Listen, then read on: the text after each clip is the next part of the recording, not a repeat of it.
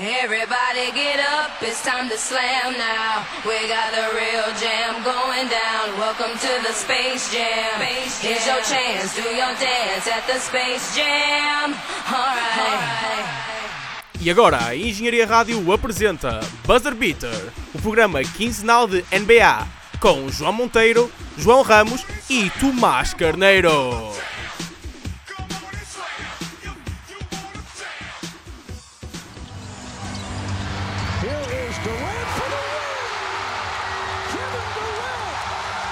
E muito bom dia, boa tarde ou boa noite, quando quer que nos estejam a ouvir. Bem-vindos à primeira edição do Buzzer Beater, o programa que vai analisar a NBA quinzenalmente na Engenharia Rádio. O meu nome é João Monteiro, é um prazer estar na vossa companhia. Ao meu lado tenho Tomás Carneiro Olá, sou o Tomás. e João Ramos. Boas, pessoal. Neste primeiro programa, sendo gravado imediatamente a seguir à pausa do All-Star Break, não temos assim tantas notícias para conversar, mas podemos sempre dar a nossa análise a este fim de semana que acabou de acontecer e ainda, mais para a frente no programa, analisar as, as trocas que aconteceram na semana passada com a trade deadline e isso tudo. Houve muitas, muitas trocas para conversar, assim, interessantes. E então, podemos começar no início deste fim de semana All-Star com o Rising Stars Challenge. Da sexta-feira, não é? Exatamente. Ah, ah pá, eu, foi, o- eu gostei imenso do, do, do, All Star, do Rising Star porque hum, o facto de serem jogadores tão novos faz com que eles tenham imensa energia para, para jogá-lo e etc. E ah, notou-se essa energia em campo, houve defesa e foi um jogo extremamente interessante em que vimos jogadores a brilharem. Ah, para mim, acho que, e acho que para quase toda a gente, os favoritos, para vós também calculo que seja Sim, sim. era o Uhum. mundo, não é? E Exatamente. concretizou-se. E hum, sinceramente foi o evento que eu achei que foi. foi achei o melhor evento do, do fim de semana do, do All-Star, Sim, sinceramente. para mim já data já da altura em que o Kenneth Farid foi o MVP da partida, que desde então, depois tivemos Andre Drummond e ainda Jamal Murray o ano passado, então ter estes jogadores que eu, que eu aprecio muito faz com que este evento tenha sido constantemente o meu favorito do fim de semana. Porquê é que Uhum. aprecias muito desses jogadores? Sou, sou, para quem não sabe, sou adepto das equipas de Detroit e Denver, Exatamente. então, pronto, são jogadores que eu aprecio. Sinceramente, eu penso que o que há de realçar neste jogo é que para um, um fã que não acompanha tanto a NBA é uma ótima oportunidade para ver os jovens talentos da liga e que efetivamente estão a esforçar-se porque muitos deles não estão na luz da rivalta. Dando o exemplo do, dos jogadores que realmente se realçaram neste jogo, o Buddy Hield e o MVP, o Bogdanovich, são jogadores dos Kings, que são, é uma equipa que atualmente não tem tido Quase muito estrelato, ninguém vê os Kings, estão no fundo da liga, mas que neste jogo então tiveram a sua oportunidade e fizeram uso dela e, e pronto, e por, jogadores como esses é, é- acaba por ser interessante ver este jogo.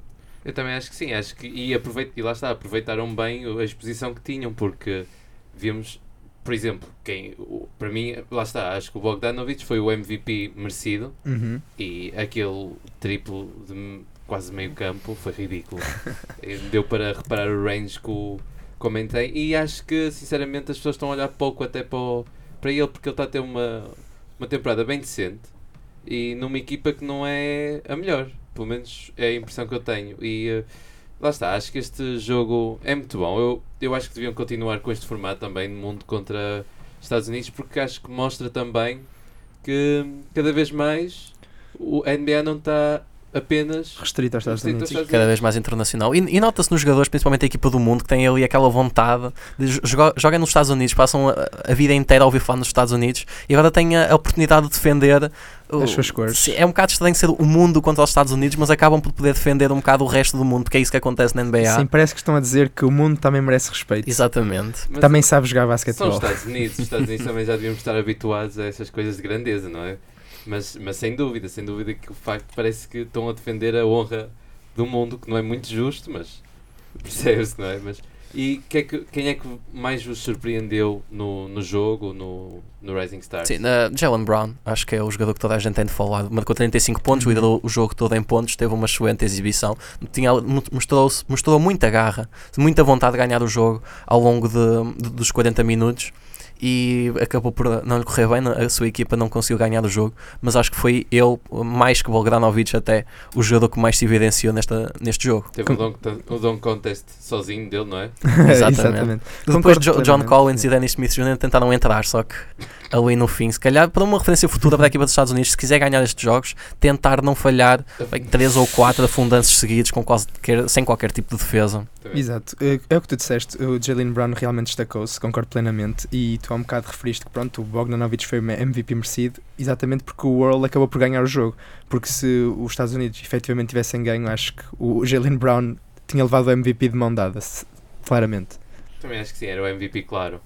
E eh, Outro jogador que eu gostei muito, se- se que adicionar o Ben Simmons, acho que esteve muito bem. A, se ele- sempre que esteve em campo, ele tinha a bola nas mãos, teve muito. a- Notou-se que não estava à procura de marcar pontos, estava à procura das assistências, estava à procura de distribuir o jogo, envolver os seus companheiros. Acabou com três assistências e acho que fez um excelente jogo. Viu, viu muito bem o jogo, fez uns passos espetaculares. Daqueles que, mesmo ao nível de, do LeBron James, daqueles passos de um- jogador com 2 metros e 10 a fazer passos por trás das costas, é incrível. É aquela comparação que nunca mais acaba. acho Acho, acho que o vai acompanhar. Eu também acho que sim. É uma daquelas comparações que não é justa, não é justa para ninguém, mas o facto de serem jogadores muito semelhantes à, à entrada na NBA, que não, não têm grande lançamento, quer dizer, o Ben Simmons não tem nenhum, o LeBron já tinha algum, mas a visão de jogo que têm para, para o tamanho que têm, a posição que jogam, para o tamanho que têm, é algo, algo espetacular e que mostra a revolução, entre aspas, que tem acontecido nesta liga ultimamente. Concordo, Uhum. concordo completamente. E acho que também foi uma pequena mensagem, porque ele jogou muito bem em pouco tempo e acho que foi dizer como se calhar podia ser All-Star. Se calhar- Sim, Ele, ele, ele tentou, ele, bem- ele bem falou sobre isso. Mas agora mais à frente podemos já falamos na, nas tais questões que envolvem os All-Stars e as seleções e as conferências. Exatamente. E depois de seguida, não é? terminou a sexta-feira e tivemos no Saturday, no All-Star, no sábado do, do All-Star, o primeiro uh, challenge, não é? que é o Skills Challenge. E qual, o que é que vocês acham deste Skills Challenge? Que acharam? É assim, sobre o Skill Challenge, eu acho que acaba a ser o, o patinho feio deste sábado. Porquê? Porque é um, é um concurso que não faz muito sentido. Eh, ok, tem um jogador eh, a correr contra outro, mas é um concurso pequeno, acaba muito rápido e acaba por reduzir-se a quem acerta o primeiro triplo ou quem acerta o primeiro passe e não, acho que não dá para realmente tirar uma conclusão de quem é que é o jogador com mais skill. Sim, eu gostava, gostava bastante mais do formato que havia antigamente, em que era um circuito à volta de todo o campo, em que era um jogador de cada vez e que cronometravam, mas tinha muito mais skills em, em exibição. Tinha, muito, tinha mais passe, tinha passe de peito, passe picado, tinha mais zonas de drible. Os jogadores não era só fazer uma, uns zigzags, tentar acertar um passe e correr para um campo e para o outro tentar acertar um triplo. Tinham o- os lances livres, que eu achava sempre interessante. E gostava mais do facto de ser esta, esta competição de, do tempo. Não há uh, o que, há, que existe agora, que é um jogador olhar para o outro. É verdade que se calhar dá alguma mais motivação, mas eu gostava do, do sistema de, de cronometrar porque dava, mostrava melhor as skills de cada jogador, dava mais tempo de, de foco a cada jogador. Eu, eu percebo isso e, e concordo, se bem que lá, como tu disseste, essa parte de ter um jogador a- ao lado, não é? Dá, dá a parte de competição e às vezes dá um bocado de pica, não é? Aos jogadores Exato. e etc. Mas, mas sim, também acho que infelizmente tem potencial para ser um, um challenge muito melhor, muito interessante. E não, não digo que não foi interessante, mas realmente tem potencial para mais.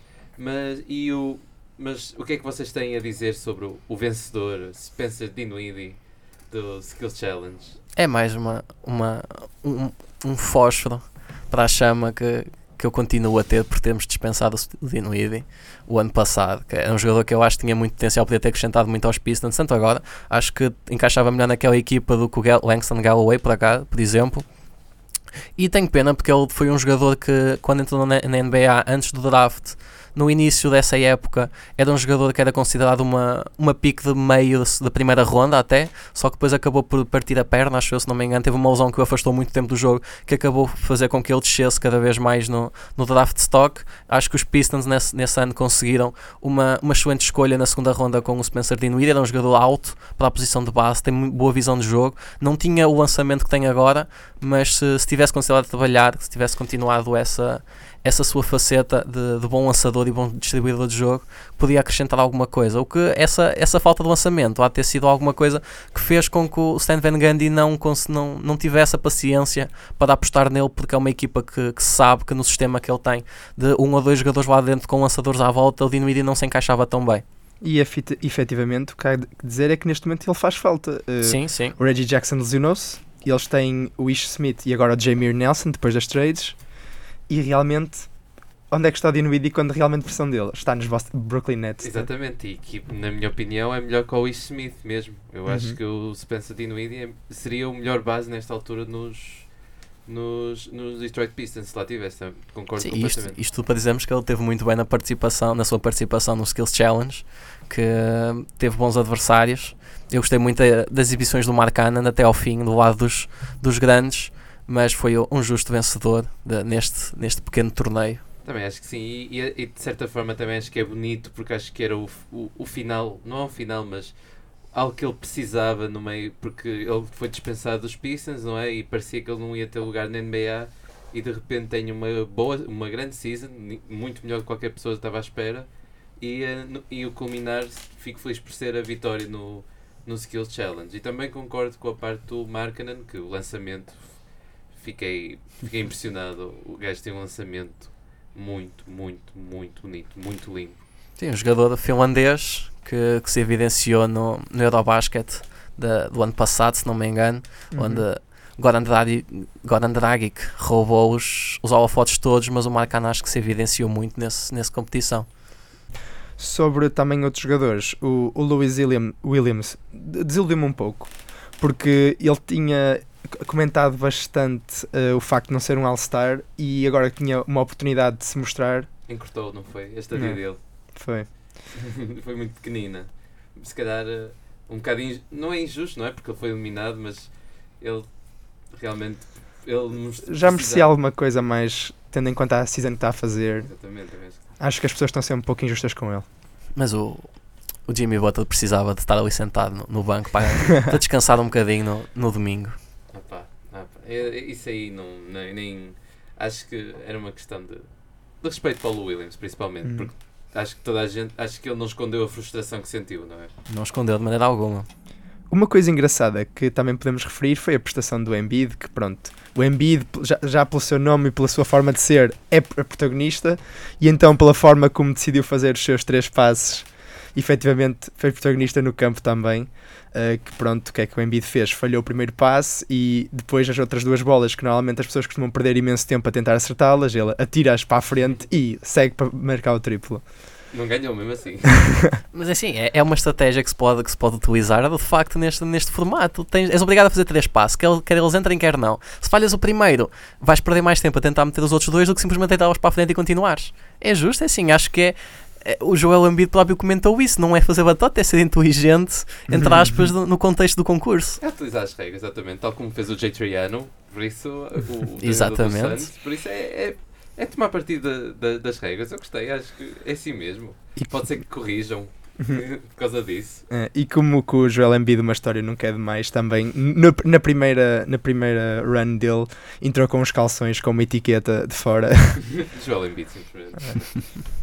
Outro jogador que também impressionou imenso foi eh, o Jamal Murray, dos Denver Nuggets. O que é que vocês acharam também da, da prestação dele? sim, efetivamente sobre o Jamal Murray acho que teve azar porque ele estava a fazer um contest bastante bom e depois acaba por perder para o Dinwiddie porque chegou ao final e não acertou o triplo à primeira enquanto o Dinwiddie o fez porventura até o melhor lançador naquele, naquele roster do concurso. Eu acho que, eu sinceramente, acho que é o melhor, eh, o melhor lançador que estava no concurso. Eu continuo a achar e acho que possivelmente, deixa assim vendo mais ou menos, talvez o que tem, pelo menos dos mais novos, ok, tirando o Embiid, que tem um maior futuro.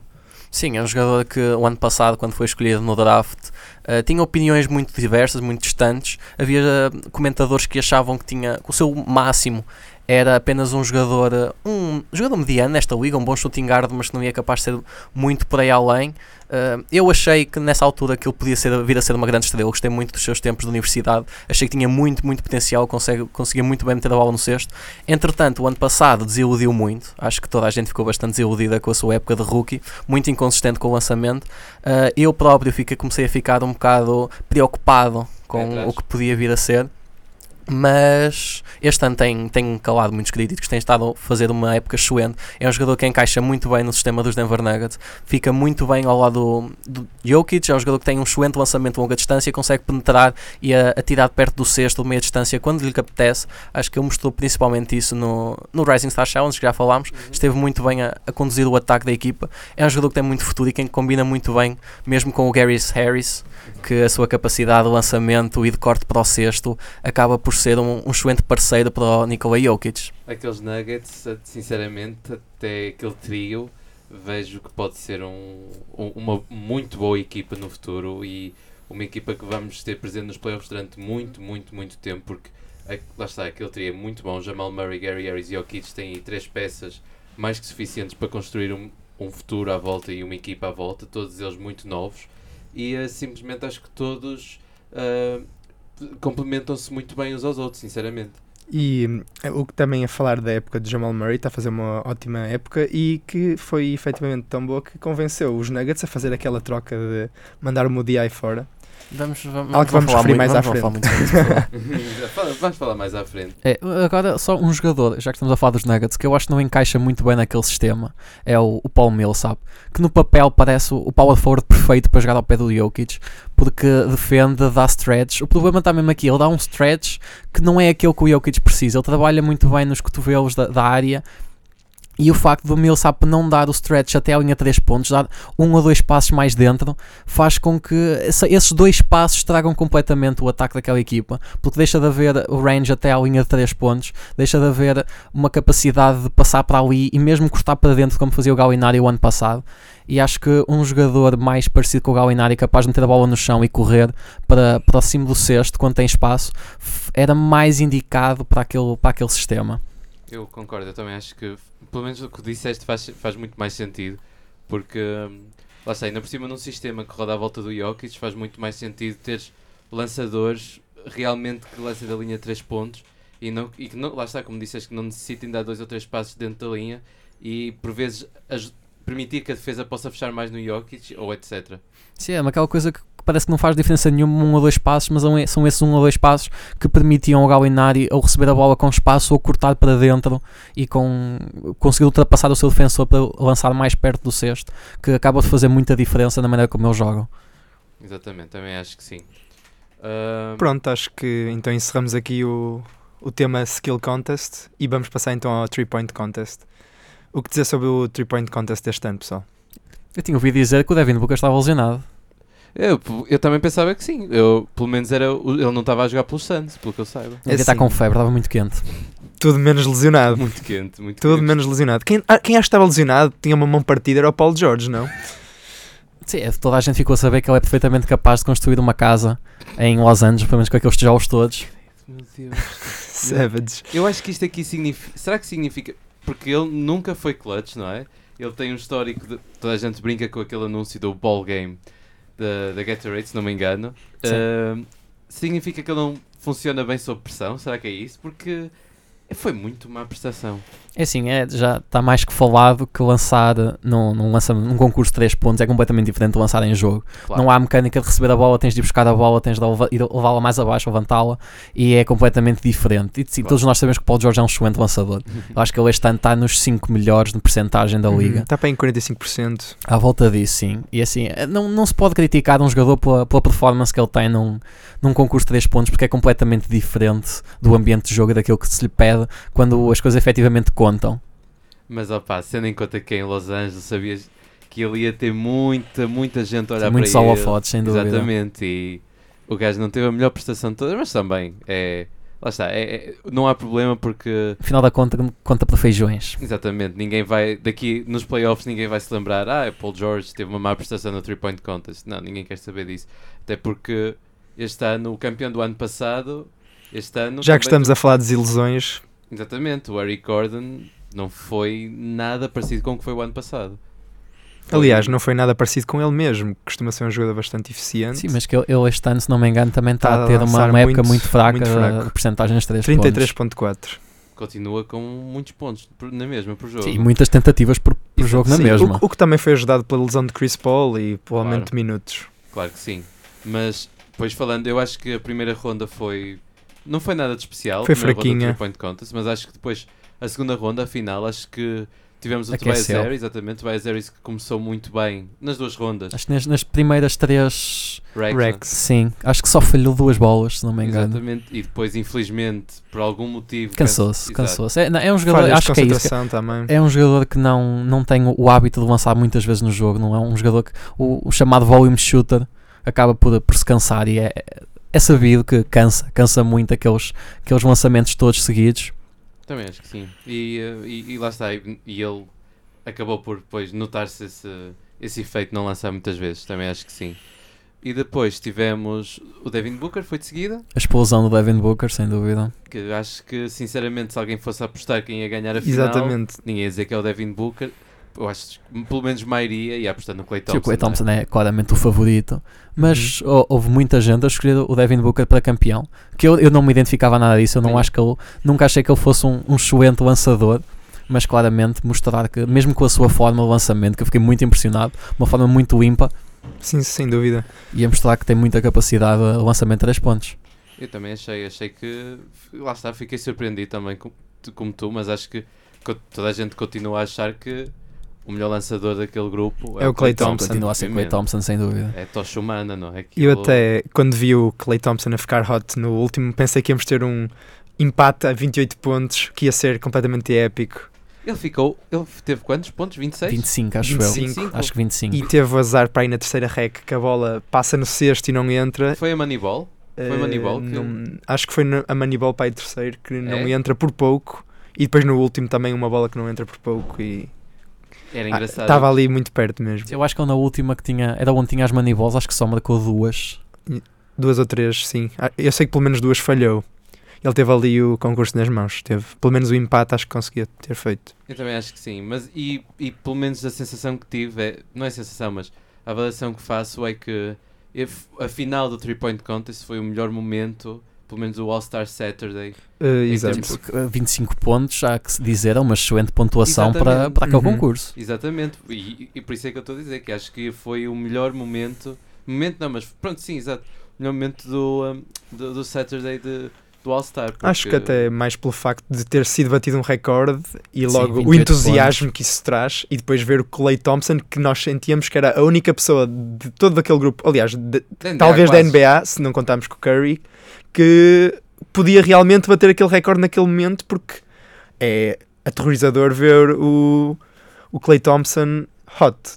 Sim, eu para mim é dos jogadores mais assustadores ver Kent, sinceramente. Tenho medo quando 60, para mim, quando se fala 60 pontos em 29 minutos, acho que uma pessoa tem noção de quão ridículo é. Mas lá está, também acho que foi o, o melhor, o, o melhor concurso e eh, felizmente não, não, não continuou na mesma ordem da primeira ronda e melhorou muito mais na segunda ronda. E depois de seguida tivemos o concurso de afundanços que vinha com Um grande hype associado. Um grande hype associado, Como vem todos os anos. desde, exatamente, como vem todos os anos, e depois. Desilusão. Eu achei Sim, não, não foi uma, uma enorme desilusão. Acho Não que foi tivemos, enorme, tivemos aquele afundanço do Dennis Smith Jr. Foi um excelente, excelente afundanço. 360 contrário por baixo das pernas. Foi espetacular, adorei aquele afundanço. Digo que de todos os afundanços que eu já vi no concurso de afundanços, melhor que aquele, lembro-me do Aaron Gordon quando passou aquele por baixo das duas pernas. Melhor Por cima da mascote. Sim, acho que, se podes, acho, que- sempre do acho que se pode escolher Sim. qualquer um do Aaron Gordon desse, desse concurso. Foram todos espetaculares. O, a exibição do Vince Carter também. Sim, que eu acho. o Donovan Mitchell veio a emular, mas aquele afundanço de Dennis Smith Jr. foi muito, muito bom. Sim, eu acho que também o problema agora dos, dos Dunk Contests tem sido o nível que o, o Aaron Gordon e o. O nível a que, a que a fasquia já foi elevada. Exato. É muito Há- há difícil a- anos. acrescentar coisas dúvida. novas, mostrar coisas que sejam tão espetaculares como aquilo. É, é muito difícil neste momento. Eu acho que há, há que dar valor, por exemplo, ao, ao primeiro dunk do Donovan Mitchell, Uhum. que não tem 50. Eu Acho que só por ser o primeiro Não, acho que dunk, o primeiro dunk teve 50. o primeiro não teve 48, Foi o- 47. Foi o contra a outra backboard. não é? Exatamente. Uhum. Acho que foi inovador, sem dúvida, e acho que eles não dão 50 a esse e depois dão-lhe 50 no segundo dunk dele, que não foi nada especial. Pá, eu exemplo. digo que eu acho que o Donovan Mitchell não mereceu 50 em nenhum deles. Sim. Teve todos, foram todos afundanços Bons, muito bons, exato. sim, mas acho que não houve nenhum ali que merecesse um 50. Sim. Eu vou dizer que, sinceramente, a prestação que eu mais gostei em geral, tendo em conta. Quer dizer, Também tendo em conta que do- o Oladipo desiludiu completamente. Coitado. Uhum. É Assim, eu não gosto, não concordo nada com a regra só ter três tentativas. É Assim, é, aceito que não se queira ter outro caso como o Nate Robinson que teve. Dois os dois minutos, não é? Assim, Não, te- acho que ele chegou a ter 13 minutos, qualquer coisa assim do género, para conseguir acertar um afundance. Isso é Porque não havia, não havia limite, então começaram a meter a regra dos dois minutos, mas também não era suficiente. Passaram às, à regra das três tentativas, que eu acho que, que não, não está bem. Assim, É sempre muito mais espetacular quando se consegue acertar a primeira tentativa. Sim. Só que eles, às vezes, aqueles jogadores tentam afundantes de, de um nível de complicação enorme e que acho que não é justo só lhes dar três tentativas para fazer aquilo. É sim, mas também se tu. Eu acho que sinceramente. acho, arranjar acho um meio bem. termo Hum. para não deixar de ali alguém a tentar 10 minutos, mas acho que três, só três tentativas é muito pouco. Eu acho que é Porque assim, se- tendo em conta que estamos num ambiente que é um, um concurso que tem- ao vivo em que as pessoas querem ver o afundanço naquele momento. Exato, mas as pessoas querem ver o afundance. N- não há ninguém que tem, fique contente com ao fim de três tentativas, falhou, olha pronto que venha ao próximo. Não, que as pessoas, eu acho que querem ver o jogador a conseguir fazer, querem Uhum. ver a totalidade do que ele con- levou para fazer. Porque um jogador como o Oladipo falha aquele primeiro afundance, que motivação é que ele tem para fazer o segundo? Já, já Uhum. sabe que já- já foi ao nenhuma, ar. Porque sabe que é- são duas tentativas mais que tem e. E que, já, e que já não vai ter a mesma pontuação. Exatamente, Exatamente. basta depois o- o- os outros jogadores fazerem um afundance em que basta conseguir meter a bola no cesto, que já vão conseguir ter uma pontuação muito superior aos 30 e, e vão conseguir passar à fase seguinte. Também acho que sim. E lá está. Ah, dizendo, completando o que estava a dizer, que era sobre as prestações, eu acho que eu gostei imenso do, do Larry Ness. Gostei. O afundance, para mim, a par do, do Dennis Smith Jr., que lançou contra a A backboard, apanhou e, e afundou. Sim, isso é claramente uma daquelas coisas inovadoras que nu- nunca se tinha visto assim, algo do género. E que é, não é fácil pensar numa coisa daquelas, acho. Até, mostrou muita criatividade e foi muito bem executado e foi um excelente afundance também. E também achei, e a homenagem ao pai, que obviamente bonito, tinha que sim. surgir. Obviamente ia surgir. O pai foi melhor do que ele, na minha opinião, mas obviamente tinha, tinha que surgir a homenagem. Mas sinceramente acho que a final preferia que fosse entre hum, o Larry Nance e o Dennis Smith Jr. Mas ganhou Donovan Mitchell e vocês concordam com a vitória dele? O Fruta já disse que não dava 50 a nenhum dos afundantes dele. O que é que. Assim, sinceramente, eu acho que quem deveria ter chegado à final era o Dennis Smith e o Larry Nance. Tendo em conta que vimos pouco do Dennis Smith, acho que o Larry Nance, por, por tudo o que fez, tipo, foi inovador no último, fez uma homenagem bonita e mesmo no, no dunk do meio, em que vem de trás da tabela, é um dunk muito poderoso e, e em geral, tipo, foi um ótimo dunk. Tipo, a- a- acho que se calhar o Larry Nance merecia a vitória. Também acho que sim. E, e tu, Fruta? Eu não sei, não sei bem o que dizer. Acho que o Donovan Mitchell fez uma excelente, acabou por fazer uma excelente eh, prestação. Acho que esteve muito bem. Foi um- um- uma vitória, acho que minimamente merecida. O Aaron Ness Jr. obviamente também esteve muito bem. Não sei se esteve melhor ou não. Gostava de ter visto mais um pouco do, do Dennis Smith Jr. Porque mesmo o primeiro, lance, o primeiro afundanço acho que podia ter tido uma nota mais elevada com, com o 39 que teve, acho eu. E, mas não, não tenho problemas com o Donovan Mitchell ter ganho. Agora, então pronto, só agora muito rápido antes de saltarmos para o All-Star. Ah, vocês mudavam ou concordam com os quatro participantes no Dunk Contest? Não, não tenho problema nenhum com os quatro que lá foram. Acho- que concordo com a- as escolhas da NBA. Aliás, inicialmente até era o Aaron Gordon que estava em vez do Donovan Obviamente, Mitchell. muita pena de não termos visto Aaron Gordon outra vez. Exatamente, mas mesmo, mesmo a substituição tendo sido feita com o Donovan Mitchell, acho que foi justo e, Eu acho e, que sim. e ficamos bem servidos. Eu acho que sim, o formato 4 está bom porque dá o suficiente para, para entreter e é esperar que, que volte outra vez a melhorar. É normal ter, depois de 2016, era complicado ter um tão bom. Porque sem dúvida que acho que a par do, do, de 2000 com Vince Carter, Tracy McGrady e Steve Francis e o do Michael Jordan contra Dominic Wilkins, acho que podemos pôr lá em cima a par desses. Sim, para mim está no topo. Aquele Aaron Gordon, Zach Lavine está no topo de- dessa Sim, lista. Acho que sim. Acho que uma nota é que houve uma mudança este ano foi os júris. Este ano não vimos não vimos antigos profissionais a ser júris, mas vimos celebridades. E a minha pergunta é o que é que aquelas celebridades sabem de dunks, como é que eles conseguem avaliar um, um afundanço, porque o que vimos foi em alguns afundanços houve alguma injustiça, houve alguma falta de critério. Lembro-me de um afundanço que levou, se não me engano, 49, que já não lembro qual foi o afundanço, mas que vimos um 10 de toda a gente e de repente DJ Khaled 9. E no afundanço a seguir DJ Khaled dá 10 e toda a gente dá 8 e 9. Assim, eu não, não tenho problema nenhum com, com quem quer que seja que é júri, porque não acho que seja assim necessário serem antigos jogadores que, que vão saber melhor como é que aquilo é. Porque eu vejo, por exemplo, Julius Irving, acho que foi o Deu que deu 10 a sempre a nota mais elevada. Pois Uhum. foi. E o Dr. J, acho que, toda que, que- quem acompanha a NBA sabe que o Dr. J sabia afundar, não é? Sim, sabia, sa- saber afundar é pouco para o que ele fazia. Mas é, é assim, é o facto de serem celebridades, que neste caso são celebridades, mas acabam por representar mais o- a classe de pessoas que não são atletas, que qualquer, como qualquer pessoa do público, têm outra perspectiva sobre, sobre o que é que se é ali feito. E acho que podem acabar mesmo por ser um bocado mais exigentes, porque Uhum. já viram todos os, os concursos que houve até agora, enquanto que um jogador vê que consegue, vê alguém a fazer uma coisa que ele nunca na vida haveria conseguido fazer, porque sabe o que é preciso para fazer aquilo, sabe quão difícil aquilo, sabe mesmo da primeira pessoa quão difícil é fazer aquilo e acaba por ficar demasiado espantado, se calhar, e às vezes dar notas um bocado mais elevadas que aquilo que podia vir a ser. Ou não, ou podem achar aquilo que se calhar conseguia fazer melhor, então vou-te dar menos que o que merecias. Por isso não tem problema nenhum com quem quer que seja que eles decidem pôr a, a fazer de júri neste, neste concurso. É assim, a minha, o meu problema nem é tanto de ser um ex-profissional ou de ser uma celebridade, como tu disseste, tanto pode ser bom como pode ser mau. Acho que o, o que devia acontecer é, devia haver um critério mais re- restrito sobre como dar as pontuações, porque vemos muitas vezes, como vimos no ano 2016, Sim, que vemos um afundanço do Zach Lavine que é um 50 e depois vem o Aaron Gordon que foi muito melhor, mas já Também não é um pode 50. passar do 50. Aliás, exato. naquele, naquela altura até o Aaron Gordon que era primeiro e fazia o 50, mas depois eles também davam 50 ao outro porque queriam ver mais. E pronto, e E depois na minha opinião, aquele, triste. aquele último do Aaron Gordon também merecia um 50 e devia ter continuado. Sim. Claro que merecia, mas Até porque, para quem se lembra, foi um, um lançamento em que ele simplesmente subiu a bola, baixou e subiu, mas que tecnicamente ele o não- lançamento ele é perfeito Exato, e nunca se viu nada subiu assim. a bola atrás da cabeça, levou abaixo, a, Dos abaixo joelhos, dos joelhos e, voltou, e conseguiu afundar E de co- costas. um lançamento que Ridículo. parece simples, como por exemplo o Larry Nance ontem, que é só. Parece que é só tocar outra vez na tabela. É um Não. lançamento que tecnicamente foi perfeito, exige A muito. muito não só de impulsão de subir, mas de permanecer no ar lá em aquele tempo cima, todo. Não é nada, nada fácil. Também acho que sim. Eu- Não, não, é, é- não- e nós não temos noção sequer Nada, nem perto. seja, de certeza que é mais difícil do que parece. Mesmo sabendo que é difícil, certeza que é mais difícil ainda, porque senão já tinham feito muitos antes.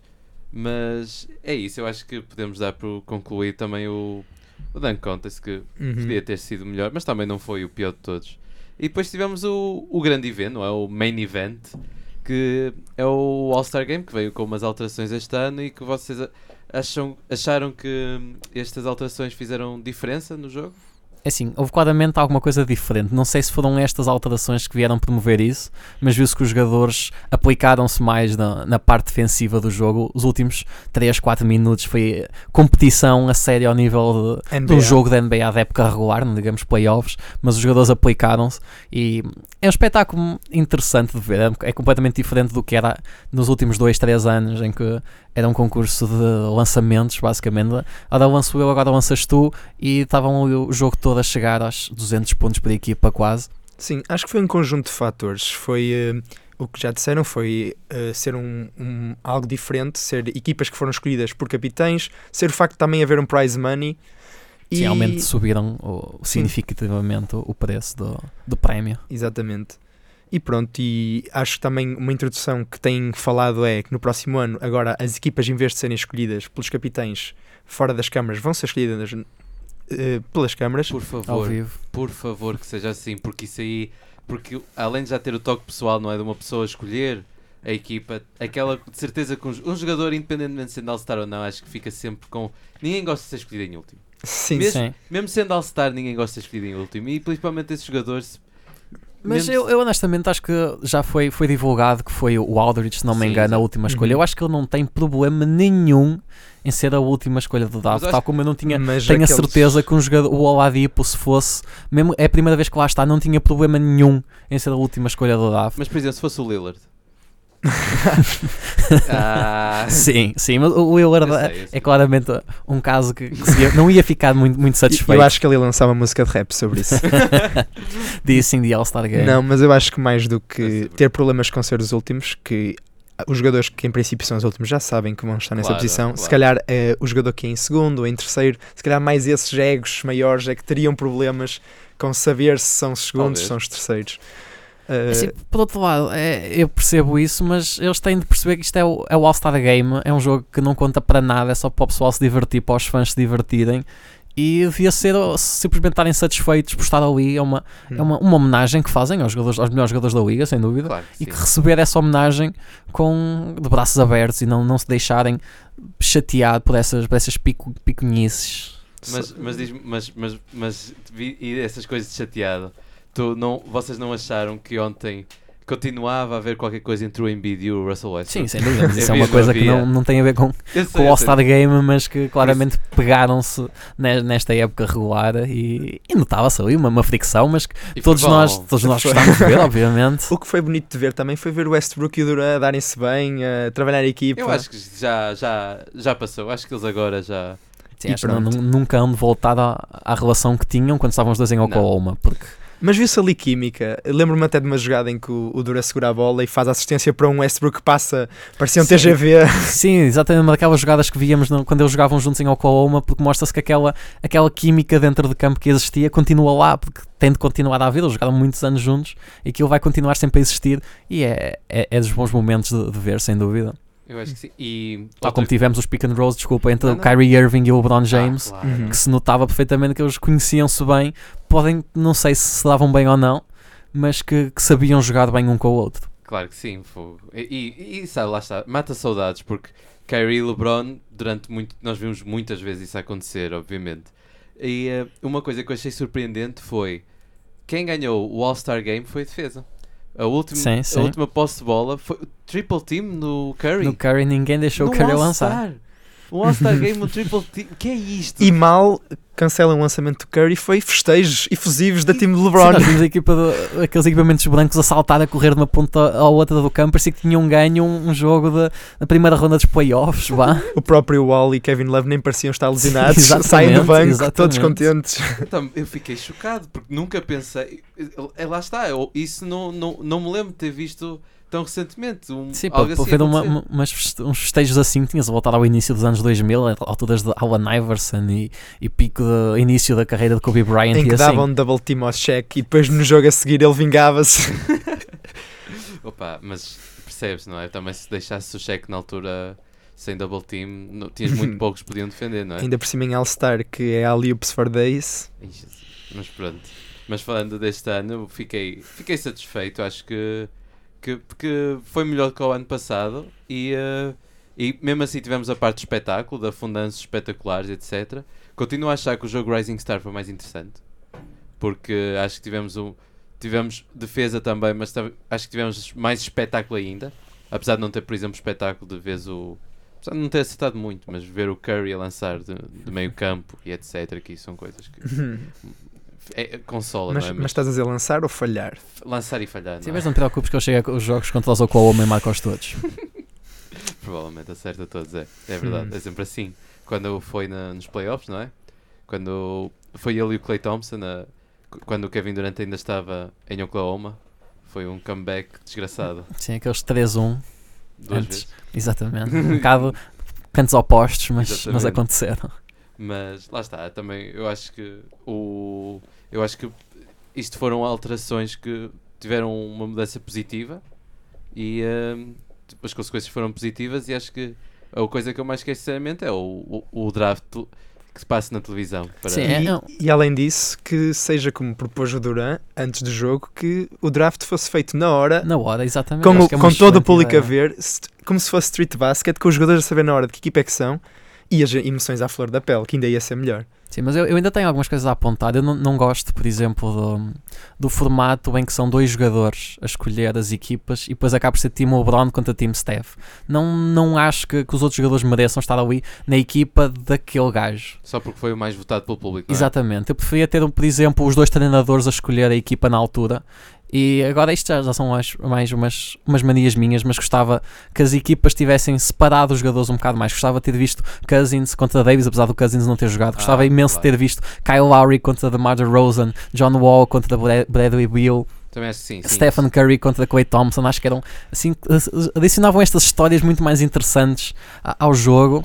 Mas que. Mas isso aí foi consequência do draft que aconteceu. Sim, é? exatamente, é? verdade, é verdade. Eu estava mesmo com esperanças que o, o LeBron e o Steph fossem ali combinar para separar o máximo por gostava. estas, estas historinhas no jogo. Principalmente o Boogie contra o Davis, acho que. Ia Acho ser que engraçado. Kyle Lowry contra o DeMar DeRozan Sim, ia sim, ser também. engraçadíssimo. Até o Wall contra o Bill. Yeah, eu também gostava, por acaso, exato, acho que isso é uma coisa que era interessante. E também concordo com o facto de acho que o nome ser Team Steph contra Team LeBron, também concordo. Está aí é melhor com, por exemplo, este ano, mesmo que não desse o, o nome das cores, ou outro, outro tipo qualquer. equipa, a equipa Gold contra a equipa vermelha, qualquer coisa assim. White versus Black. Exato. Por exemplo. Ou que esqueci o nome dentro da equipa, qualquer coisa, também acho que sim. Acho que era uma ideia. Faziam uma equipa e depois todos eles em conjunto escolhiam um nome. Exatamente, acho que era engraçado. Era coisas. engraçadíssimo, por acaso, uma Adam. Silva, atento ao, ao buzzer beater, por favor. Exatamente. Era engraçado ter um, um dia o Adam Silver como convidado. Pode ser, pode ser talvez um dia. Venha cá falar em português para todos nós. Melhor comi- ah, eu gosto mais que o David Stern, Sim, por é acaso. da Sam, muito. É, é diferente, é, um nível, é uma personalidade diferente, é uma, uma gestão diferente, é, é uma pessoa diferente na- no fundo. Tem as suas coisas boas e possivelmente as suas coisas más, Claro. mas que claramente tem, tem recebido muito mais apoio dentro e fora da- dos jogadores, dos treinadores da liga em si, do que do que, do. David Stern tinha, acho que sim. Também acho que sim. Ah, e tem mais alguma coisa a apontar do, do All-Star Game? Tipo, podemos sempre falar nos os jogadores serem escolhidos, não de cada conferência, mas sim os 24 melhores jogadores da liga. Isso é uma coisa que já há muitos anos se fala e muito- durante muitos anos se continuam a falar até a liga decidir ou não mudar para este formato. E, e con- eu concordo, vocês concordam? Sim, sem sim, dúvida. acho que, acho que Até porque hoje em dia fala-se que a Conferência Oeste está mais forte que a Conferência está mais recheada. Eu acho que esta época já houve mais equilíbrio entre conferências, mas mesmo assim continua a haver um- pequeno gap. Agora mais pequeno já foi maior, ah, mas pronto, acho que assim fica tudo mais justo, tudo mais competitivo.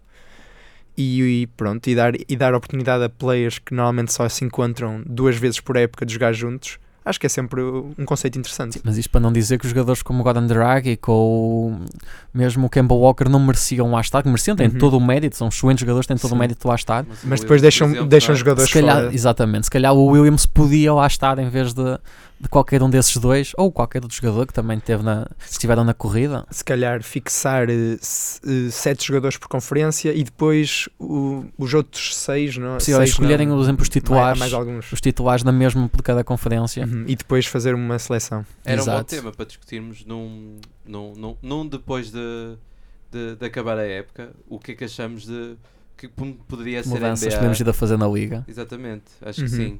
Sim. Adam Mas- Silver, é. Exatamente, mais um. Mantém-te, mantém-te por aí. Exato, mantém Olha, eu tinha uma proposta de um jogo na, no meu arena, se o Adam Silver quiser ouvir. Olha, olha, exatamente. Porque é tão longe, aqui no, mais perto do pavilhão Rosa Mota. Ah. Ei, é. Na nave de espinho. Deus. mas, mas pronto, acho que tem mais alguma coisa então a apontar ao All-Star Game. Hum, Foi um bom penso que não. espetáculo. É. Acho que foi um bom espetáculo.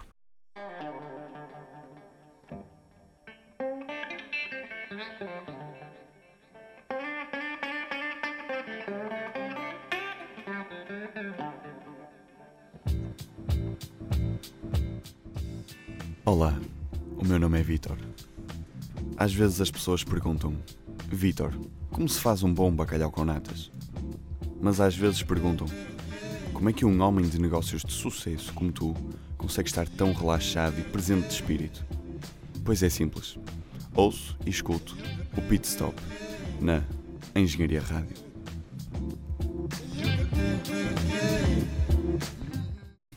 E após esta pequena interrupção, chegamos então à segunda parte do nosso programa, onde vamos falar da trade, das trades que houveram então na NBA. E vamos começar pela primeira grande trade que houve neste período, que foi eh, a ida, entre outros, de Blake Griffin para os Pistons. O que é que tem a dizer sobre esta trade? Porque falo, pronto, falo, depois falo ao fã dos, dos Pistons. Força, Mas- força. Ah, eu, eu gostei, eu acho que foi um move porque importante para os Pistons, porque os Pistons precisavam de encher o, o estádio principalmente. O, tem uma arena nova e de certeza que se acompanham uh, podcasts ou programas da NBA falam desse, programa, desse problema que eles precisam de encher o novo, o novo, a nova arena e uh, o Blake Griffin vai ter sempre, independentemente que não seja assim tão bom como já foi, vai ser sempre uma super estrela e vai encher. E, é e foi o melhor jogador dentro da, na trade. Uhum. Eh, os Pistons receberam o melhor jogador, não iam pagar o Avery Bradley, infelizmente tiveram que dar ao Tobias Harris, mas eu acho que tanto para um lado como para o outro, acho que foi uma trade que fez sentido para os dois lados. Acho que não houve ninguém que, acho, que, que tenha, tenha feito um mau move, porque acho que era necessário para os dois lados e tanto se fosse fã dos Pistons ou como dos Clippers ficava satisfeito, sinceramente. Sim, era assim, os, os Pistons estavam perdidos na, na terra de ninguém. Eu acho que com a atual equipa nunca não iam conseguir atingir os objetivos que queriam, não iam conseguir estar numa boa posição nos playoffs. Cederam efetivamente um, um excelente jogador, na minha opinião, que é o Tobias Harris. Cederam também uma, uma pick de primeira ronda deste ano, que, que falam-se num draft muito profundo, mas que eu acho na posição onde iam acabar por calhar, nunca, nunca iam conseguir arranjar um jogador tão bom como o Blake Griffin. O, o grande problema aqui é sem dúvida o contrato, não só do Blake Griffin, mas também do Andre Drummond, que eles têm agora perto de 60 milhões por época naqueles dois jogadores. Que é. O Andre Drummond ainda tem muito futuro pela frente. O Blake Griffin já é um jogador com um bocado mais de idade. Continua a ser um jogador muito jovem, com 28 anos, se não me engano, mas que já tem algum, algum histórico de lesões e que vai continuar a receber muito dinheiro até ao seu 33 aniversário, qualquer coisa assim. E é, é um risco. No entanto, é assim, eu acho que os Pistons, como falou o Steve Van Gundy muito bem, o Stan Van Gundy, o objetivo de qualquer equipa nesta liga é arranjar superestrelas. E não é todos os dias que uma superestrela fica disponível. E acho que o Blake Griffin, por tudo o que já fez, continua a poder ser considerado uma superestrela. Já não está ao nível, se calhar, principalmente atlético que já esteve, mas continua a ser um jogador, um excelente jogador com muita técnica. E acho que, na minha opinião, foi uma boa troca para os Pistons. Ficam um bocado presos em relação ao futuro, ficam mas é tem- acho que, que é uma boa parceria que podem apostar com o Blake Griffin e o Andre Drummond porque pode, há, há pessoas que podem dizer sim, mas já mostrou que o Blake Griffin com o DeAndre Jordan não funciona, é verdade. Mas o, o, o Drummond é um jogador que tem quase tanto atleticismo como tem o DeAndre Jordan. Não é o jogador defensivamente que ele é mas ele neste ano está a demonstrar que tem muito mais técnica tem uma capacidade de visão de jogo até mesmo ter a bola no chão ou para trabalhar nas mesmas posições que o Blake Griffin pode causar algum conflito ou não.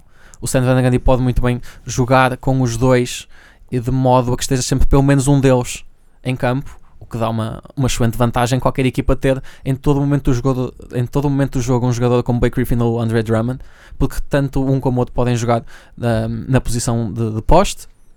Por Isso eu acho que os dois vão conseguir trabalhar. Eles até agora, os Pistons têm tido bons resultados, se calhar muito um- uma boa parte disso, da a chicotada psicológica que acontece sempre que há uma mudança deste nível, mas acho que os Pistons ficam com uma melhor equipa agora que o que tinham antes. Uhum. Porque ainda pode-se ainda falar de.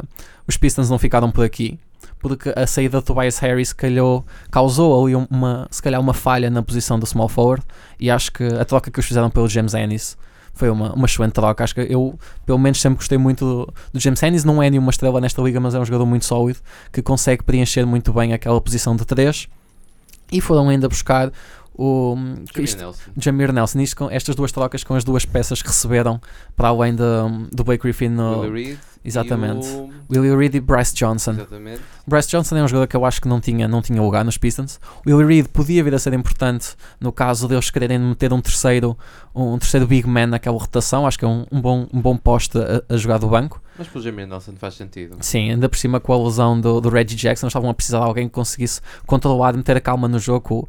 O, o Ish Smith é, é um bom point guard que consegue ir preenchendo ah, a posição do Reggie Jackson, mas é um jogador que passa para o jogo, correr com a bola, distribuir o jogo. Não com o Jamir Nelson consegue lançar muito bem de fora, é um jogador que consegue, tem cabeça e já conhece muito bem o, a, a personalidade e o, o esquema de Stan Van Gundy dos muitos anos que trabalharam juntos em Orlando. Sim, mas acho que estamos aqui a focar-nos muito no, no lado de Detroit e também temos que dar o valor ao que os Clippers fizeram. Sim. Acabaram por livrar-se do Blake Griffin, um jogador que tem vindo a ser assolado por lesões. E que, e que a experiência lá em Los Angeles acho que já tinha esgotado. Sim, sim, sem Sim, mas dúvida. que é, é curioso na mesma porque toda e- a, a e a história que já, que já se falou muito da, Clipper for Life. o, o projeto que foi feito para, exatamente, para recrutar o Blake Griffin a renovar aquela história toda do Abidine que fizeram no Staples Center em que- a mostrar as imagens de, de- do número dele a ser retirado, que é para tanta coisa só para o trocarem meia dúzia de meses depois. E quem sai mal disto tudo é o DeAndre Jordan, que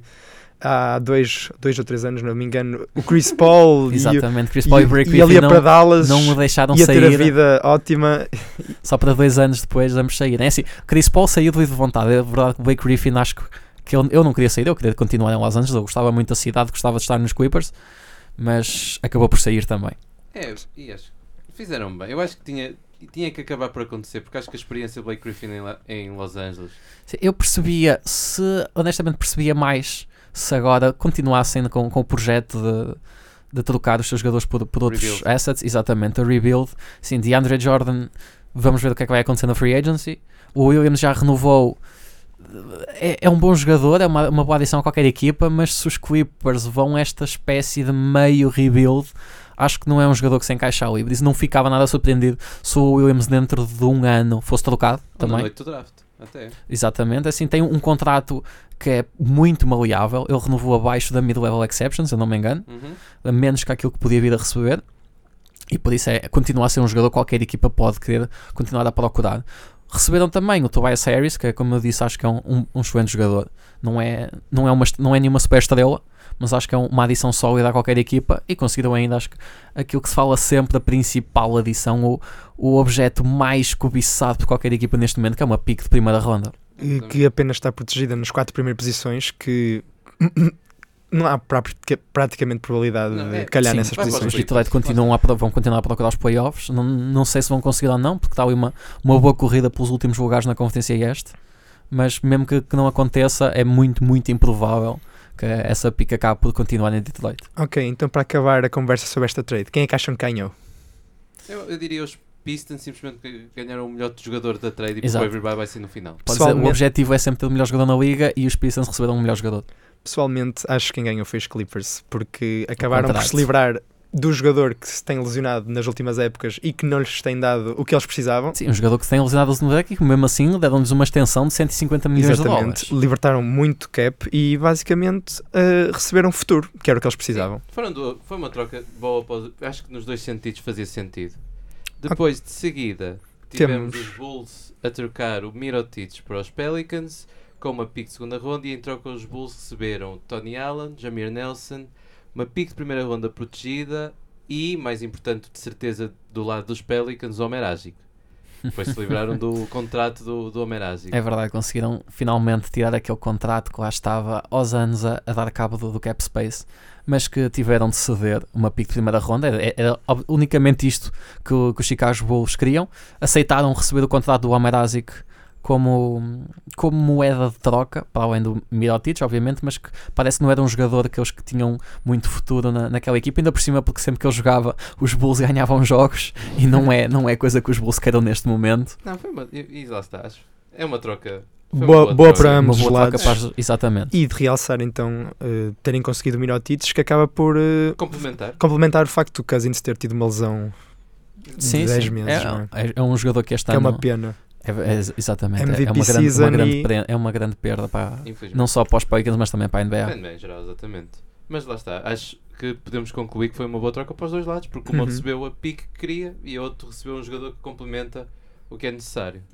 E então passando agora à grande revolução que houve entre cinco equipas da NBA, fazendo um resumo das trocas, os Cavs receberam Jordan Clarkson, Larry Nance Jr., Rooney Hood, George Hill, uma second round pick heavily protected de Miami, os Jazz receberam Jay Crowder e Derrick Rose, os Kings Joe Johnson e Iman Shumpert e uma second round pick de 2020, os Lakers a first pick dos Cavs em 2018, o Isaiah Thomas e o Channing Frye, e os Miami receberam Wade. Vamos dar então as nossas opiniões sobre esta trade, pessoal. Caramba, tanta coisa. Ahm, eu acho que o mais importante foi o facto de a, a pique dos Brooklyn Nets continuar na posse dos Cavs. E ahm, acho que é preciso dar o mérito ao, ao, Kobe Altman e ao front office por eh, terem conseguido estes jogadores todos de volta. Por, eh, não, não foi assim tanta coisa, porque muitos dos jogadores não jogavam ou tinham muito pouco peso na rotação e, eh, e só tiveram que dar basicamente a pique de primeira ronda deles, que vai estar entre os 20, não é? E eh, acho que foi, foi um bom trabalho do front office dos Cavs. Sim, o, o Isaiah Thomas tinha sido aquela equipa, não encaixava de maneira nenhuma. O Jay Crowder também tem sido uma grande desilusão. Foram, é, é engraçado que estes foram os dois, dois dos grandes prémios da troca do Kyrie Irving e que agora, tão pouco tempo depois, acabam por ser despachados para fora de Cleveland.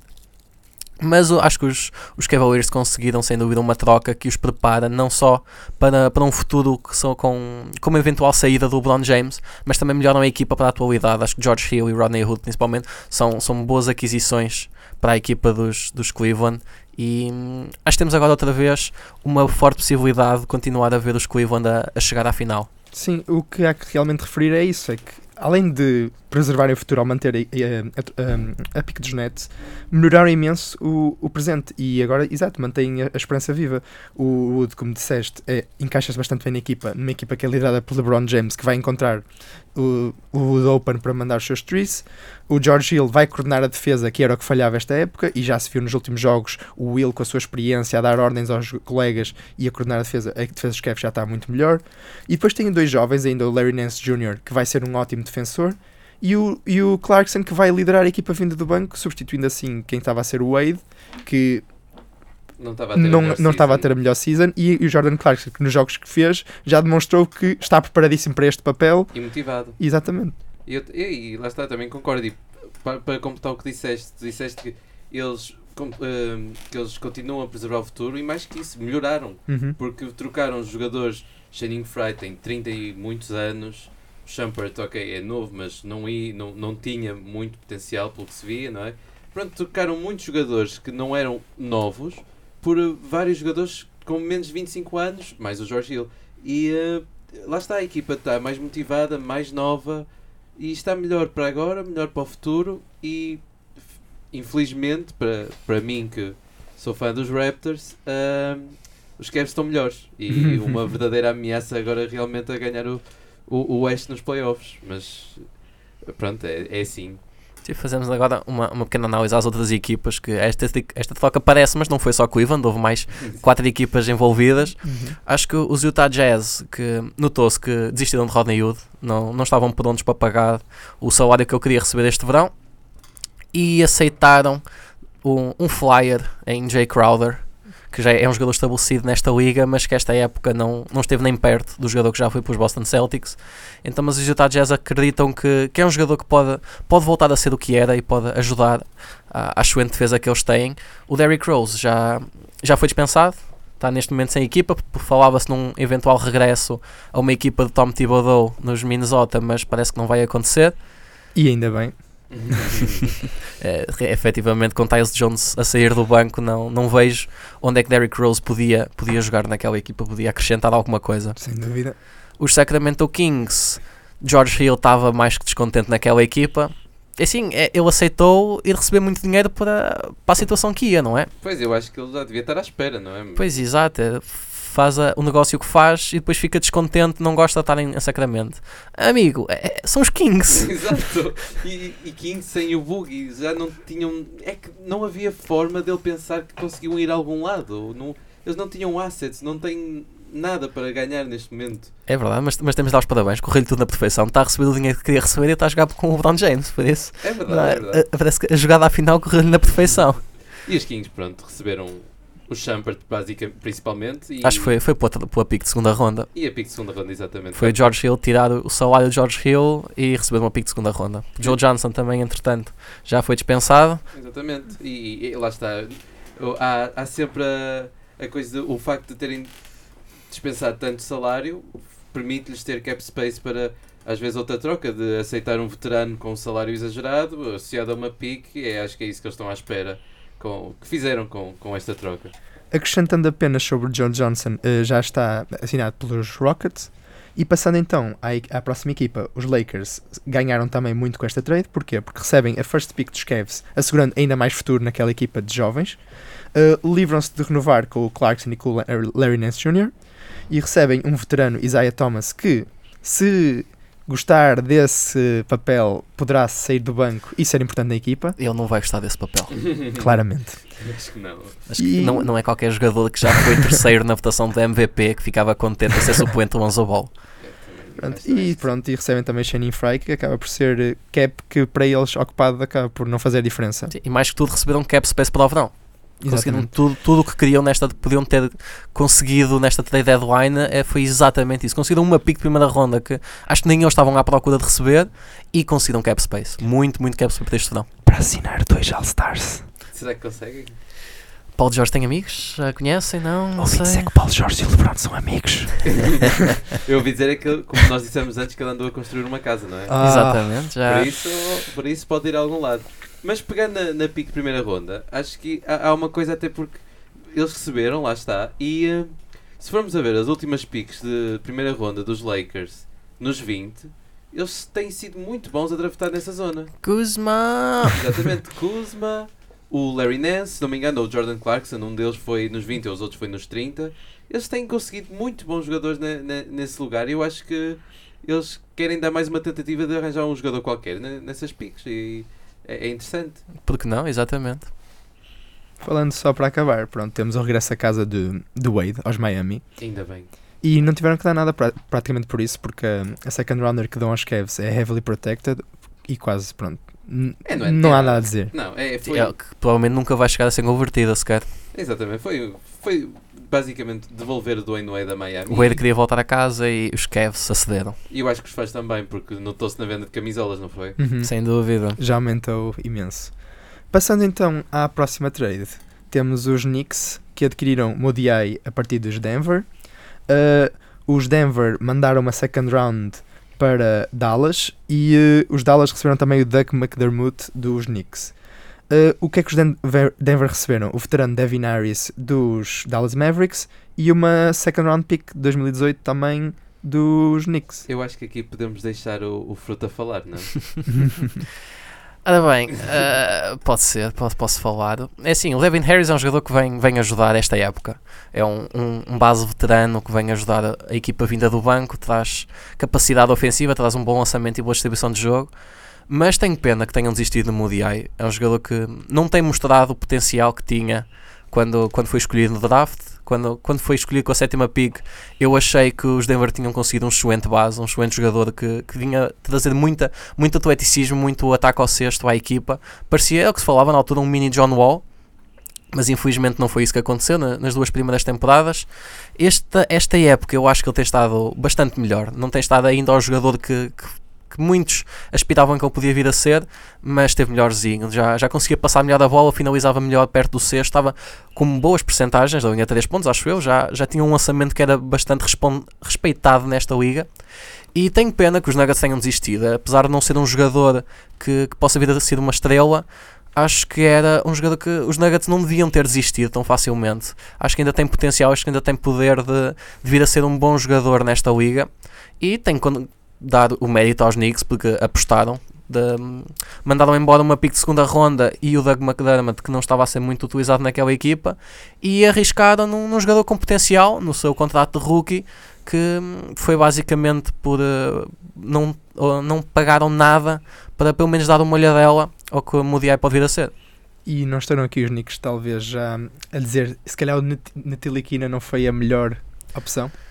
É assim, eu, eu acho que, que não é tanto isso. Acho que os Knicks ainda, ainda go- gostam muito e vão continuar a apostar no Tiliquina. É mesmo a oportunidade de olhar para um jogador do potencial que tinha como Moody quando, foi, quando entrou para a NBA, em que não tiveram de oferecer grande coisa por isso. Yeah, Também foi aproveitar a oportunidade. sim. Exatamente. Sim, e espero que sim, até porque o Tiliquina, o, o que lhe falta basicamente é, é, é crescer e, e o lançamento, porque defensivamente ele já é muito bom e há coisa que, que se costuma dizer no basquetebol é que a defesa não se ensina. Exato. E eh, ele é muito decente na defesa e eu acho que tem aquilo. E até pode funcionar, quem sabe, Modiai e Tiliquina juntos no futuro. No, Sim, sim, acho que o Tiliquina tem tamanho para, para poder vir a jogar com o Moody que ele, tanto Moody nos, nos Nuggets com o seu lançamento não, não jogava tanto com a bola nas mãos quanto isso, este ano davam a, deixavam-no jogar mais off the ball Mas esta troca veio um bocado contra aquilo que os Knicks já tinham feito na, naquele dia em que trocaram Hernan Gomes, first team all rookie do ano passado, por duas picks de segunda ronda. E o Johnny O'Brien. Ah, Valeu importante, peço desculpa, peço desculpa. Ah, pois, é, mas parece que, como estava descontente, eles decidiram desistir do, do William Hernando Gomes, que é pena, porque ele jogou muito bem o ano passado. Mas não, estava foi- descontente com razão, não é? Um- um jogador que é first team uh, no first year do rookie e no segundo ano não lhe dão minutos, não faz É, sentido. não, e um jogador que já demonstrou o seu valor. E sem dúvida, obviamente que ele tem as suas limitações na defesa, mas não, de longe, de longe não justifica o, o tempo que não lhe deram.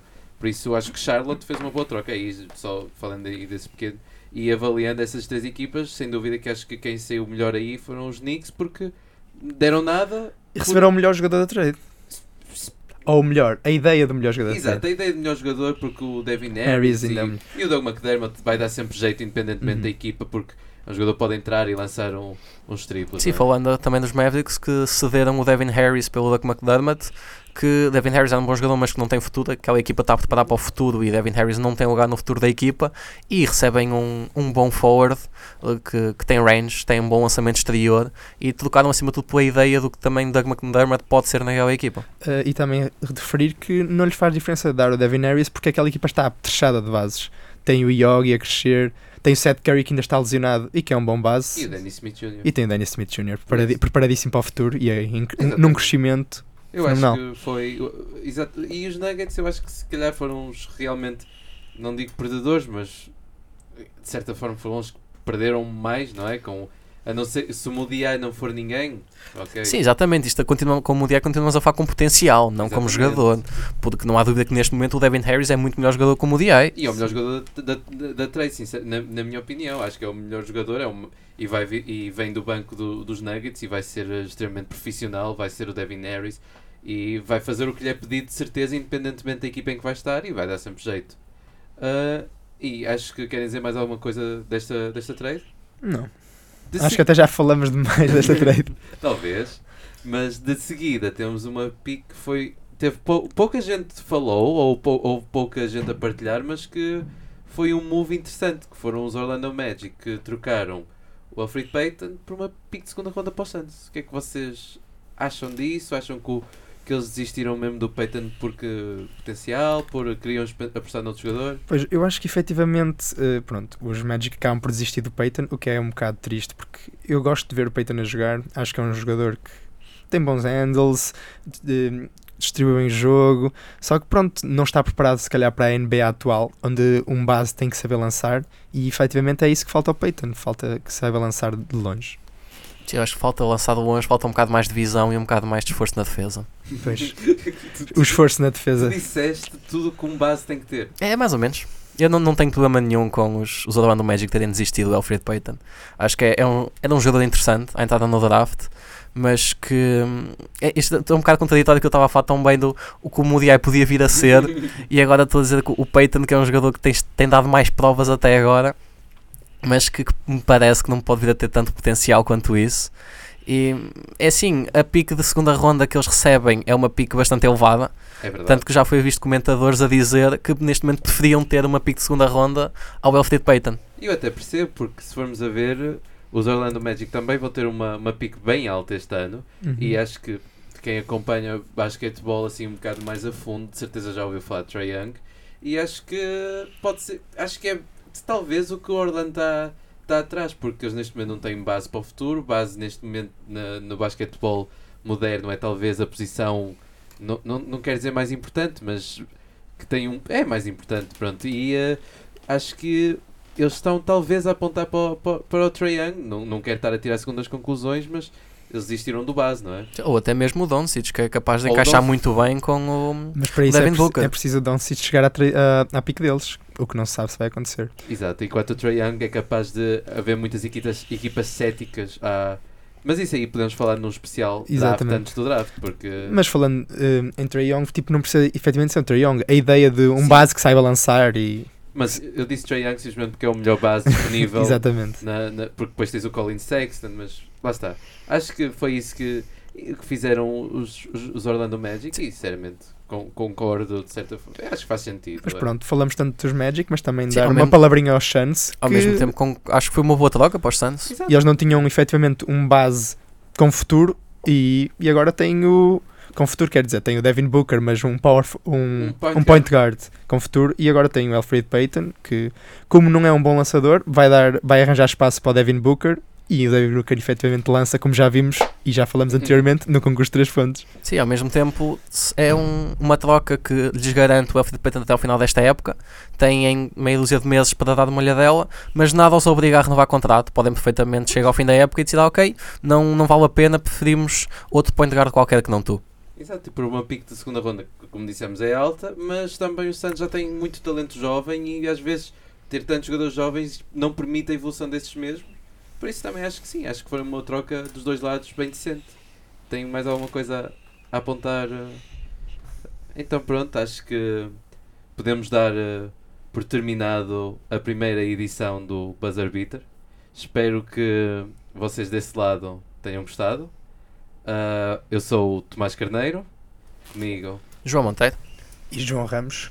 e esperamos ver ouvir-vos daqui a duas semanas. Até lá. Bem, pessoal, fiquem bem. Tchau.